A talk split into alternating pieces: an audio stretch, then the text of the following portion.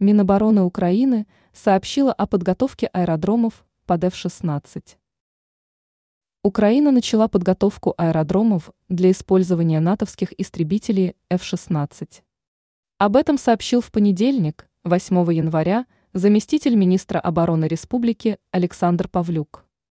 Специалисты провели оценку украинских аэродромов и теперь планируют до конца 2024 подготовить их для использования F-16.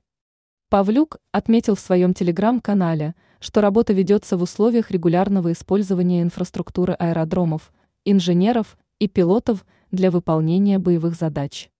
Представитель ВВС Украины Юрий Игнат опроверг слухи о задержке поставок истребителей из Дании. Он подчеркивал, что на Украине никто и не ждал F-16 в 2023 году, потому что аэродромы не готовы их принять, а пилоты еще учатся управлять ими. Киеву пообещала истребители не только Дания.